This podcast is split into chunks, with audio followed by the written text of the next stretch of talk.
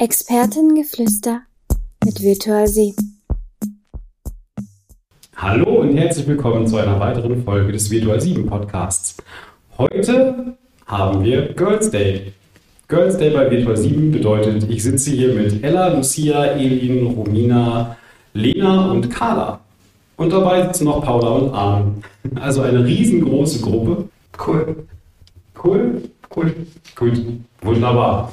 Und damit gebe ich auch schon im Prinzip ab an Ella und Lucia. Es geht um das Thema die Digitalisierung des Unterrichts. Wie digital ist euer Unterricht und wie digital wollt ihr den Unterricht? Also ja, bei uns ist es so, dass wir schon komplett fast mit iPad arbeiten. Manche Lehrer möchten, dass wir noch analog arbeiten, aber viele Lehrer also lassen uns auf dem iPad arbeiten und sind da voll dabei, genau.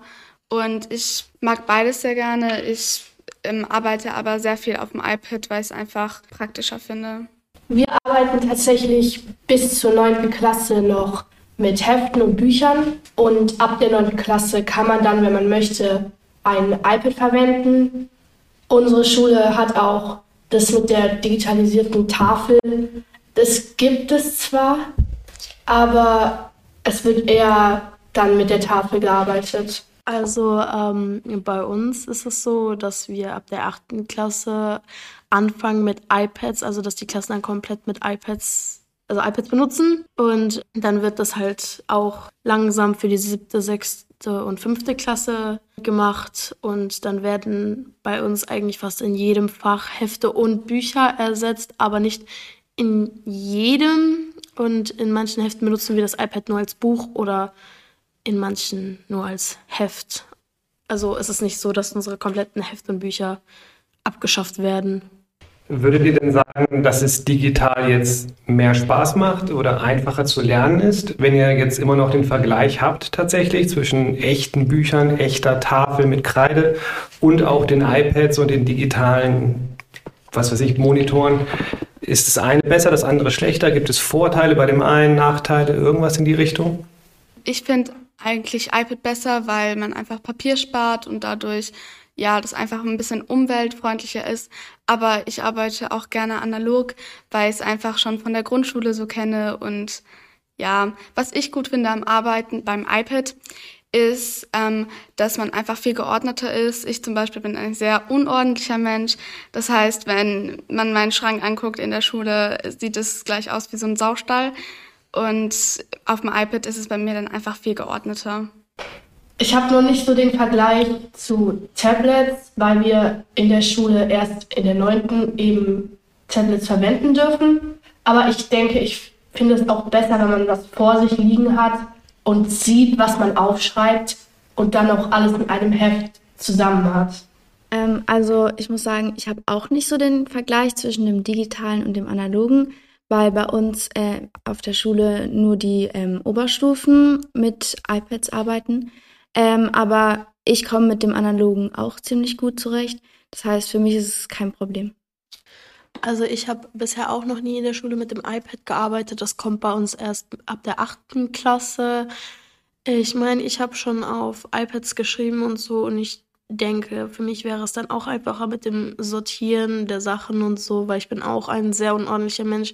In meinem Zimmer liegen die Blätter überall herum und wenn man das dann mit dem iPad alles in einen Ordner sortieren kann pro Fach, dann würde das für mich dann auch einfacher sein. Dann könnte ich das nicht so einfach verlieren. Ich habe gehört, ihr habt äh, alle Informatikunterricht schon.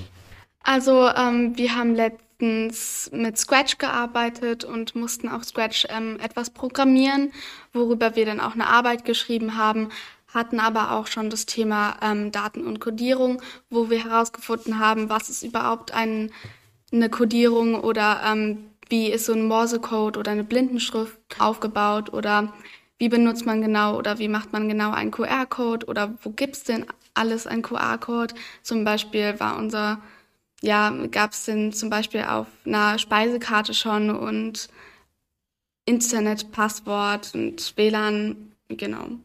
Also wir im, Informatikunterricht arbeiten auch sehr viel mit Scratch. Ab am Anfang, als wir das erste Mal Informatik haben, haben wir auch mit diesen Codierungen und allem angefangen. Wir haben auch über Morse-Codes und QR-Codes äh, gelernt und jetzt arbeiten wir halt nur noch mit Scratch.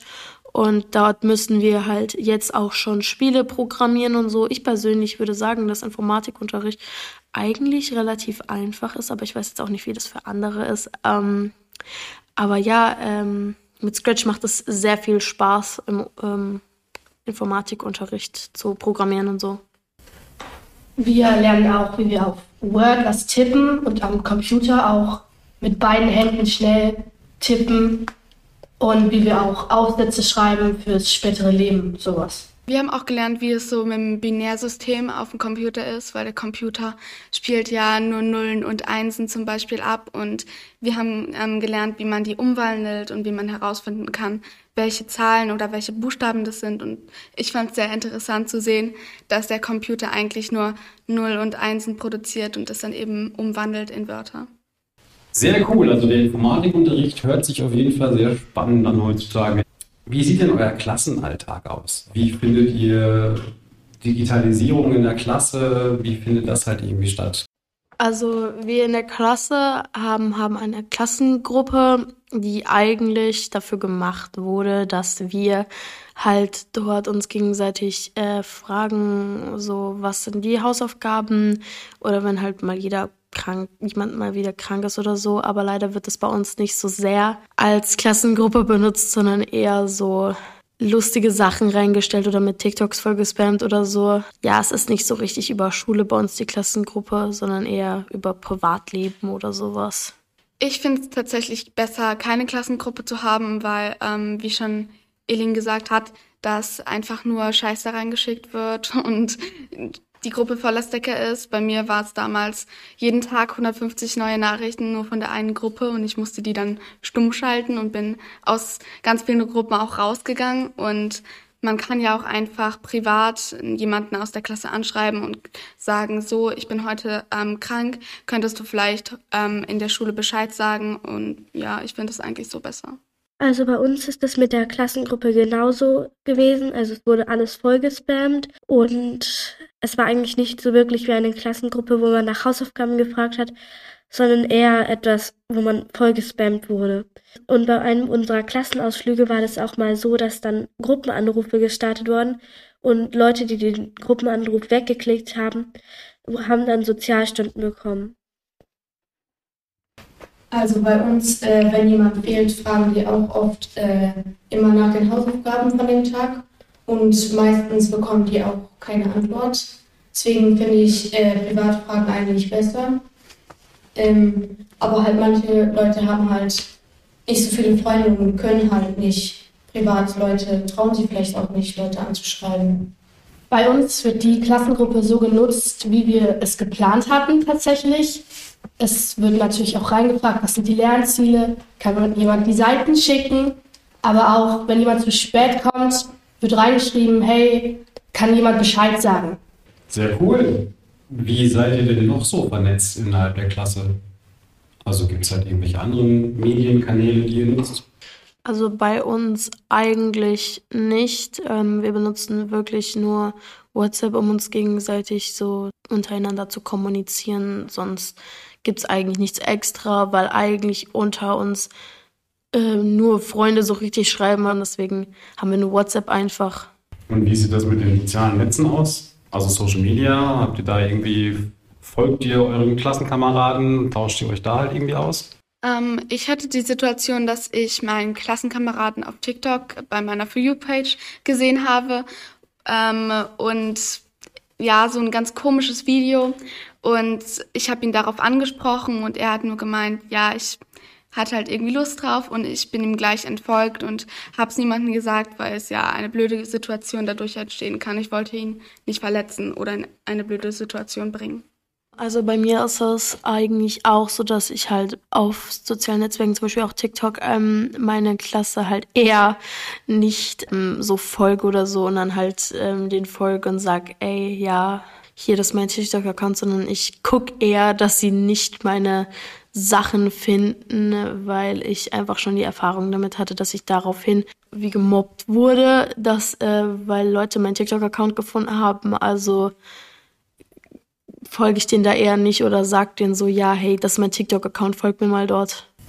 Ja, also ich kenne äh, jemanden, der wurde auch wegen seinem YouTube-Kanal gemobbt, also zwar nur von einer Person, aber das fand ich auch äh, nicht so schön und dadurch habe ich halt auch Angst gekriegt, weil ich hatte auch einen TikTok-Account und ich wollte halt nicht, dass Leute die den finden. Deswegen habe ich halt äh, die meisten aus meiner Klasse blockiert. Aber nicht alle, weil äh, manchen konnte man vertrauen. Zum Beispiel meine Freundin und so, den habe ich dann auch dann gesagt, mein TikTok-Account. Nicht, dass sie dann irgendwann herausfinden und so überrascht sind. So, ich wusste gar nicht, ich habe auch was so verheimlicht und so.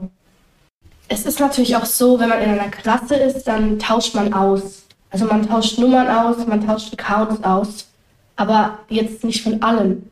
Zum Beispiel in der Klasse, man tauscht Snapchat aus und man schickt sich gegenseitig Fotos. Aber es ist nicht so privat, wie wenn man das jetzt zum Beispiel einer besten Freundin schickt.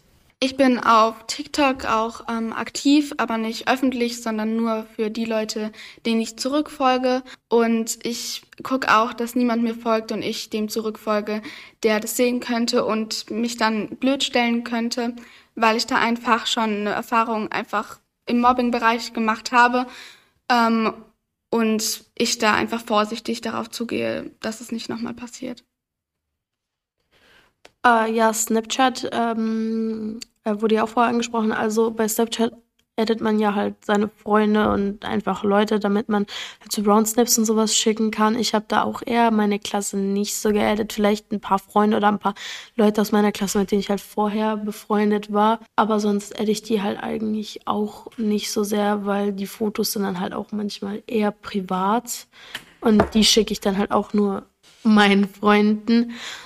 Also ich stelle auch Videos in meinen Status, die ich selber gedreht habe, aber dafür mache ich noch unter Einstellungen immer davor, dass es nur meine Freunde sehen können und nicht irgendwelche Leute, die mich als Kontakt eingespeichert haben. Wie Leute, äh, wie halt Leute aus meiner Klasse, die ich nicht besonders gerne mag. Ab wann habt ihr denn angefangen, Social Media zu nutzen, beziehungsweise wann habt ihr die Möglichkeit bekommen? Also ich meine, ist ja die Frage, ne? wann bekommt man so das erste Handy und wie läuft das dann halt irgendwie ab? Also ähm, ich habe ähm, mein Handy ab der fünften Klasse bekommen, was ich persönlich auch für ein gerechtes Alter, sage ich jetzt mal so, finde, weil ich finde, wenn man es schon vor der fünften Klasse, also ich glaube, ich war so elf Jahre alt, bekommt, finde ich es persönlich zu früh. Also ich zum Beispiel habe mein Handy schon mit sechs bekommen eigentlich relativ spontan. Meine Oma ist einfach zu mir gekommen, hat mir ein Handy in die Hand gedrückt und hat gesagt, ja, das ist jetzt deins. Und aber so auf sozialen Netzwerken war ich ähm, erst, oh, ich weiß es gar nicht mehr, ich glaube erst mit zehn oder so. Was heißt erst? Also ich war mit zehn halt erst drauf, nicht mit sechs, sondern halt mit zehn. Und dann habe ich da eigentlich auch schon angefangen, Videos zu machen, weil ich es einfach so cool fand und ich so viele Idole hatte und so werden wollte wie die. Ja, aber hat nicht so ganz hingehauen. Also ich habe mein, mein Handy ähm, in Ende der dritten Klasse gekriegt, was, wenn ich jetzt drüber nachdenke, auch zu früh ist und habe dann auch eigentlich direkt auf, alle, äh, auf alles Zugriff gehabt. So wie äh, TikTok habe ich mir dann direkt runtergeladen, dass man halt äh, dazugehört, dass man halt nicht so einer der Ausgeschlossenen ist und so. Ähm, aber die anderen sozialen Medien habe ich dann auch erst später mir runtergeladen, weil ich konnte halt äh, auch nicht alles runterladen. Aber ich habe trotzdem äh, auf TikTok zum Beispiel auch Sachen hochgeladen und wurde dann dadurch äh, nicht mehr als einer der Außenseiter dargestellt. Also war dann so einer der coolen. Also ich habe mein Handy mit elf Jahren bekommen, Anfang der sechsten Klasse. Und war somit eine der letzten, weil alle anderen hatten halt schon eins. Aber ich habe auch Leute in der Klasse, die hatten schon im Kindergarten eins, was ich auch persönlich viel zu früh fand. Dass ich mein Handy mit sechs bekommen habe. finde ich auch, war schon echt früh, weil man halt ja auch, es war ja ein richtiges Handy für alles, mein Internet, man konnte auf alles zugreifen, ich hatte auch keine Begrenzung. Also das ist dann halt schon ein bisschen früh. Und wenn man dann halt seinem Kind das Handy so früh gibt, dann hätte man ja vielleicht auch ähm, so eine Handysperre drauf machen können, sodass man halt nicht auf alles zugreift.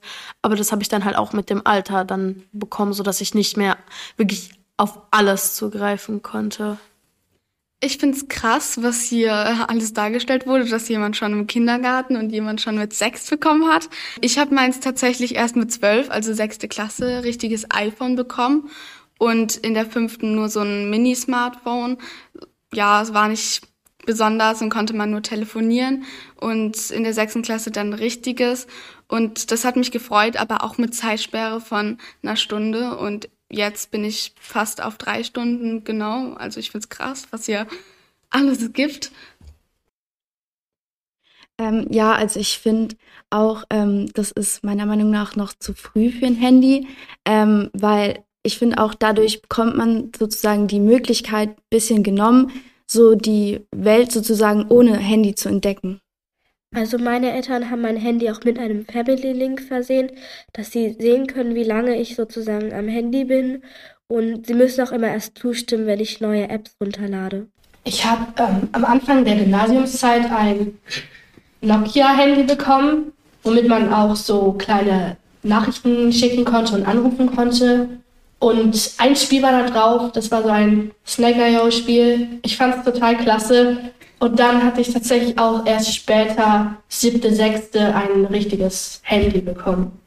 Also ich hatte noch vor meinem Handy eine Smartwatch, mit der ich anrufen konnte und Nachrichten verschicken konnte. Deshalb habe ich auch erst sozusagen eins in der sechsten Klasse bekommen. Unglaublich, wie, wie, wie abgeklärt und erwachsen ihr seid. Ich meine, hey. Anton, hast du dein erstes Handy bekommen? Äh, mein erstes Handy habe ich mit acht 10, glaube ich, bekommen. Und das war auch so ein Nokia-Ding, dass ähm, da keiner meiner Freunde ein Handy hatte. Da gab es auch irgendwie nicht viel Sinn und dann habe ich eigentlich auch immer nur Snake damit gespielt. Also ich kann das äh, sehr gut verstehen, warum das Spiel so cool ist. Ähm, ihr habt jetzt alle schon seit Ewigkeiten diese Smartphones und Telefone in der Tasche. Wie ist das in der Schule eigentlich? Dürft ihr die da rausholen oder ähm, ist das komplett nur noch verboten? Wie macht ihr das da? Also ähm, bei uns ähm, sind die Smartphones nicht erlaubt, was ich aber auch ganz gut finde, weil so ist man im Unterricht nicht abgelenkt und in den Pausen hat man mehr Zeit mit seinen Freunden zu verbringen. Ja, genau. Und ähm, das ist auch so, finde ich, die einzige Zeit, wo man sich mit seinen Freunden überhaupt unterhalten kann. Und da finde ich, stört das Handy eigentlich nur. Deswegen finde ich es auch gut, dass wir keins benutzen dürfen. Also bei mir äh, darf man auch kein Handy benutzen, generell auf dem ganzen Schulhof nicht. Ähm, Im Unterricht verstehe ich es, aber äh, in den Pausen, da gehen eigentlich auch sehr viele entweder von den äh, Schulgelände runter und benutzen da ihr Handy oder benutzen einfach äh, heimlich unter ihren Jacken oder so ihr Handy. Also ich verstehe, dass man halt kurz auf Nachrichten und so gucken will, aber ich finde, Pausen sollte man schon mit seinen Freunden verbringen, weil man hat ja auch nicht immer Zeit mit seinen Freunden, auch wegen der Schule.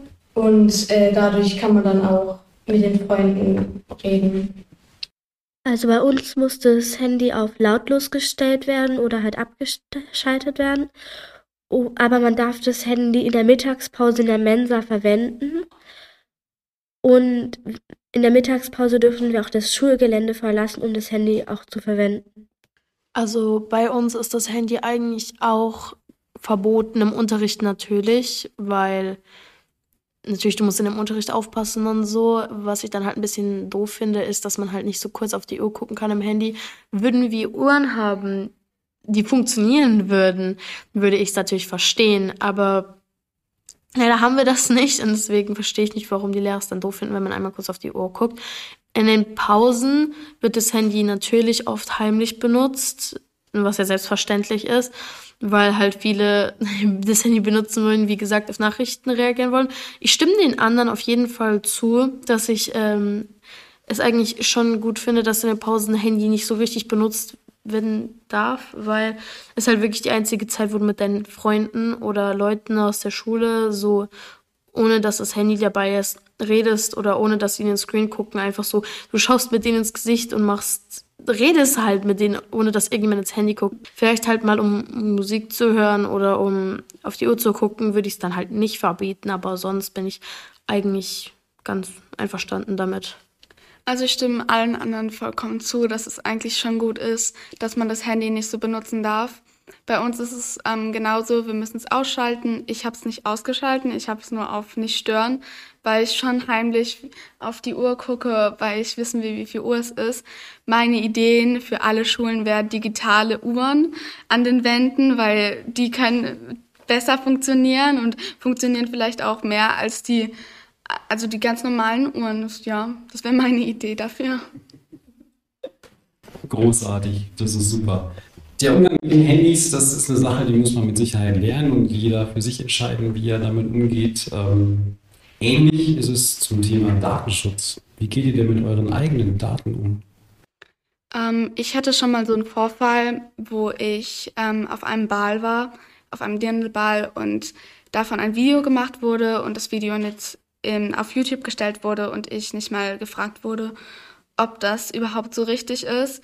Ich habe meinem Vater direkt gesagt, warum bin ich da drauf und ähm, die haben mich gar nicht gefragt. Das ist rechtlich gesehen eigentlich gar nicht erlaubt. Und ich habe ja gesagt, wo kann man das eigentlich so richtig festhalten oder wo kann man sagen, ja, ich möchte eigentlich nicht drauf sein.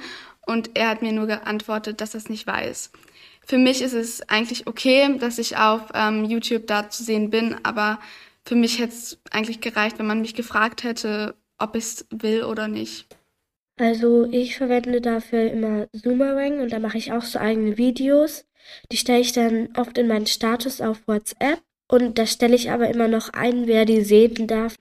Also mit Datenschutz ist es mir halt auch schon oft passiert in der Klasse. Zum Beispiel bei uns gibt es oft Prügelereien in der Pause und da wird halt auch schon das manchmal gefilmt und wirklich hochgeladen und dann so unter den Titel so machen, boah, ich bin voll in der krassen Schule, hier wird geprügelt. Und natürlich werden dann halt die Leute, die geprügelt haben, nicht gefragt, es wird einfach hochgeladen. Oder ähm, wenn halt mal so eine Klasse so tanzt oder so, dann wird das auch gefilmt und dann ist das halt natürlich wurde das halt dann auch hochgeladen und das ist dann natürlich für die Person, die da drauf ist, natürlich voll schlimm, dass sie dann auf allen Webseiten und so zu sehen ist. Also wir haben immer Schwimmunterricht und dort gehen wir immer in so eine Schwimmhalle, die offen zum Schulhof ist. Das heißt, da sind die Wand ist aus Glas da und da wurden schon oft Videos von den Leuten gemacht, die dort geschwommen sind und dann auch manche sogar veröffentlicht. Das geht ja schon mal gar nicht. Wie gehen die anderen damit um? Also mit euren eigenen Daten? Ich weiß nicht, habt ihr alle schon E-Mail-Adressen, Telefonnummern, sonst irgendwas? Also meine Freunde und so, also zum Beispiel halt, wenn Leute halt was von mir haben, so Bilder oder so, unter meinen Freunden natürlich machen wir halt mal Bilder voneinander. Wenn wir halt irgendwas Peinliches machen, dann nimmt man das natürlich unter Freunden auf. Und das finde ich eigentlich auch komplett okay. Aber wenn sie das halt dann hochladen würden, dann würde das natürlich nicht gehen. Aber das würden die halt auch nie machen, weil sie wissen ja selber, wie doof das wäre, wenn ich das jetzt hochladen würde. Und so halt mit E-Mail-Adressen und Passwörtern und sowas, das schicken die überhaupt nicht weiter. Aber das sage ich persönlich auch nicht. Die wissen halt meine E-Mail-Adresse, aber Passwörter und sowas verrate ich eigentlich nicht. Mm, bei mir ist es genauso, wenn ich, ähm, wenn beim Ausflug oder so irgendwie Bilder von mir gemacht werden, beim Klassenausflug oder so, frage ich auch immer, wofür die genutzt werden oder ob die irgendwie auf eine Website gestellt werden, weil ich es einfach wissen möchte, ähm, wenn ich auf einem Foto bin, wo das hingestellt wird, um mich einfach zu gewissern, dass es nicht irgendwo hingestellt wird, wo ich es nicht möchte. Ja, das Thema Datenschutz war in der Tat früher wesentlich einfacher. Einen Brief nach Hause geschickt bekommen und hat dann ankreuzen müssen, wofür man seine Daten halt bereitstellt und das unterschreiben müssen und wiederum zurückschicken müssen. Unglaublich kompliziert, heute natürlich wesentlich einfacher. Aber wie ist das denn bei euch mit analog? Briefe, Bücher? Also ähm, ich persönlich finde halt sowas wie WhatsApp und sowas sehr praktisch, dass, na, da man natürlich einfach seinen Freunden so schnell schreiben kann, hey, wie geht's dir, was machst du so, ne? Antworten die schnell darauf. Aber äh, so das analog zu machen, ähm, so einen Brief schreiben, finde ich einfach, es ist schöner. Es ist nicht so einfach, weil man muss natürlich den Brief erstmal schreiben und alles und man muss es dann abschicken. Es ist halt etwas, es dauert etwas länger und dann, bis es ankommt, dauert es halt natürlich auch schon etwas. Aber es ist einfach schöner und vor allen Dingen schreibe ich gerne meinen Freunden Briefe, weil ich habe eine Freundin aus dem Kindergarten, die, äh, der schreibe ich immer Briefe und dann kriege ich auch Briefe zurück von ihr. Und dieses Gefühl ist, wenn du den Postkasten aufmachst und dann da ein Brief ist, der speziell für dich gemacht wurde, diese Mühe, die da drin steckt und Einfach generell, dass er mit Liebe gemacht wurde und alles. Das ist, und du hast ihn dann in der Hand und kannst ihn lesen. Immer wenn ich diese Briefe bekommen habe, ich habe das mit einem Lächeln gelesen, weil es mich einfach so gefreut hat. Und als ich klein war, habe ich wirklich riesige Blätter genommen und habe da drauf geschrieben und habe da richtig Bilder gemalt, Sticker benutzt, einfach so viel Mühe reingesteckt. Und es hat mich einfach so gefreut, weil ich auch versucht habe, den anderen dabei eine Freude zu machen. Und wenn man es selber bekommt, dann ist es doch eine riesigere Freude. Das ist einfach wunderschön. Ich stimme der Eline total zu. Ich ähm, mag Briefe auch genauso. Ich finde es einfach schön. Ich habe Verwandte auch am Bodensee und ich habe mal den Brief geschrieben und ähm, sie haben mir auch einen Brief zurückgeschrieben oder wenn ich Geburtstag habe, kriege ich auch ganz viele Briefe von Verwandten, die einfach weiter weg wohnen. Und ähm, dass du dann diesen Brief kriegst, der, wie gesagt, von Elin speziell an dich gestellt wurde und ähm, Leute da einfach versucht haben, so viele Worte wie möglich an dich zu schicken und so tolle Worte an dich zu schreiben, ähm, finde ich einfach mega, mega schön. Und weil man sich auch nicht so oft sieht vielleicht und ja. Und WhatsApp ist halt so, du schreibst eine Nachricht und in der Nachricht steht vielleicht auch nur Hi und in dem Brief steht halt ein ganzer Text, wo ähm, Liebe, Ding, ähm, Liebe Punkt, Punkt, Punkt steht und so weiter. Und ich finde es einfach dann schöner, wenn man den Brief aufmacht, anstatt einfach aufs Handy zu schauen und so eine Nachricht zu sehen. Sehr cool zu hören, dass sowas wie Briefe schreiben noch halt modern ist. ähm, wie macht ihr das denn beim Lesen? Also lest ihr dann halt auch digital oder lieber Bücher? Was ist da so euer Analog und Digital Bonus und Plus, Pro und Contra? Also es ist natürlich ziemlich praktisch, auf dem Handy oder iPad ein Buch zu lesen. Man hat alles da, man muss nichts mitschleppen und man hat zehn Bücher in einem Gerät. Aber trotzdem ist es einfach schöner, ein echtes Buch in der Hand zu haben und zu lesen und zu sehen, wie viel man schon gelesen hat.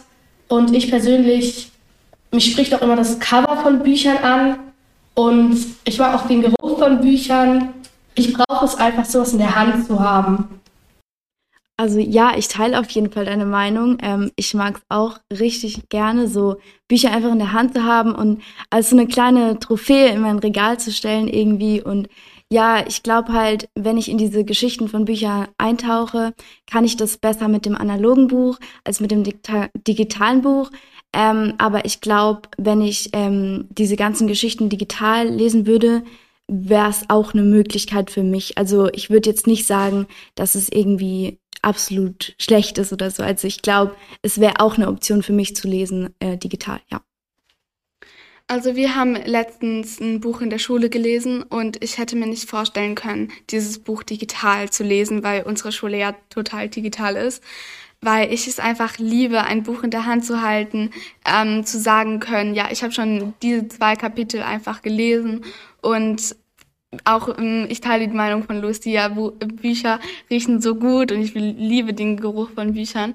Oder wenn du diesen ähm, Klappentext auf auf der Rückseite des Buch liest und schon so eine Vorfreude hast und wenn du das Buch fertig hast und du einfach so stolz darauf bist, dass du jetzt zum Beispiel in einer Woche dieses ganze Buch einfach gelesen hast. Ja, ich könnte mir nicht vorstellen, ein Buch digital so richtig einfach durchzulesen.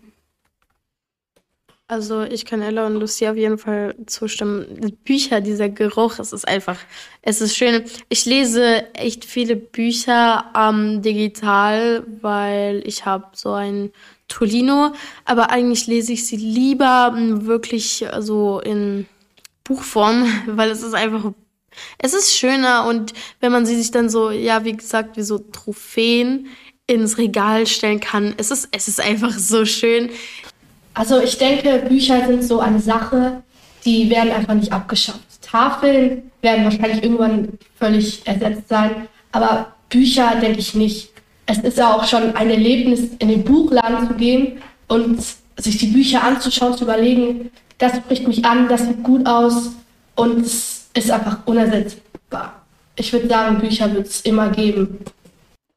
Also ich finde, ähm, ich teile auch die Meinung von Lucia. Ich, ich könnte mir nicht vorstellen, ohne analoge Bücher zu leben, weil es einfach auch schön ist, in den Buchladen zu gehen. Und ich habe mich, ich setze mich so oft einfach in die Bücherei oder in die Buchhandlung rein und ähm, lese dort einfach ein erstes Kapitel durch oder so, weil ähm, ich mir einen Eindruck von diesem Buch erschaffen möchte und das aufzugeben, das könnte ich nicht.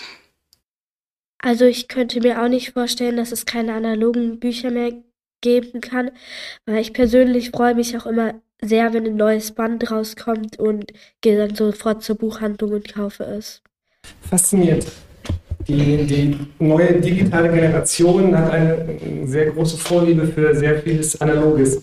Es gibt mir Hoffnung, weil ich ein sehr großer Fan von analoger Musik auf Schallplatten bin, auf LPs und all das, was ihr gerade gesagt habt, das trifft für mich auf Schallplatten und LPs zu. Die riechen besser. die klingen tatsächlich besser und die sehen toller aus und es ist eine schöne Sammlung, die man dann irgendwie im Regal stehen hat, wie mit einem schönen Bücherregal.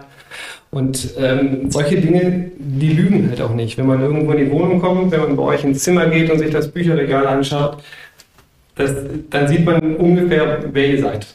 Bücherregale lügen nicht und so ist es mit Plattenregalen auch. Das, was die Musik da irgendwie sagt, das sagt immer viel über die Personen aus, die das hören oder die in diese Bücher lesen. Das finde ich großartig. Hätte ich überhaupt nicht so erwartet, ganz ehrlich, muss ich sagen. Ich dachte eigentlich, bei dem Podcast kommt dann raus, dass äh, alles digital, alles super. Viel pragmatischer hätte ich das erwartet. Und ich finde das, was hier bei rausgekommen ist, unglaublich toll. Sehr aufgeklärt, sehr reif, sehr vernünftig und doch sehr leidenschaftlich. Also vielen Dank. Ich fand ich echt toll. Dem habe ich nichts hinzuzufügen. Absolut nicht. Außer die Frage halt, was ist jetzt besser, analog oder digital? Schwierig. Echt schwierig. Ja. Ich finde, diese Frage kann man nicht so richtig beantworten. Ich kann mich nicht auf eine Seite stellen. Es gibt Vor- und Nachteile.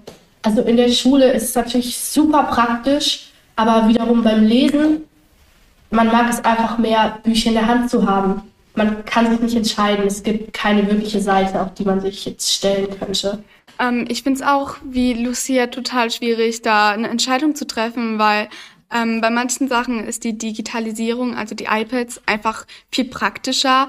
Ähm, aber bei manchen Sachen, wie zum Beispiel Briefe schreiben oder ähm, Bücher lesen, finde ich einfach viel schöner, aufmerksamer so ein bisschen. Wenn du einen Brief schreibst, ist es besser als so eine kurze WhatsApp-Nachricht. Ich finde in der Schule zum Beispiel ist Digitalisierung praktischer, halt jetzt außer wenn man so Bücher liest. Die Zeit wird es zeigen. Ich finde es total spannend. Ich bin mega beeindruckt von euch. Ihr seid ganz mhm. tolle junge Damen. Ähm, total abgeklärt. Hat mir richtig Spaß gemacht heute. Ich danke euch ganz herzlich fürs Kommen. Wir schneiden jetzt noch und dann schauen wir, wie es weitergeht. Danke.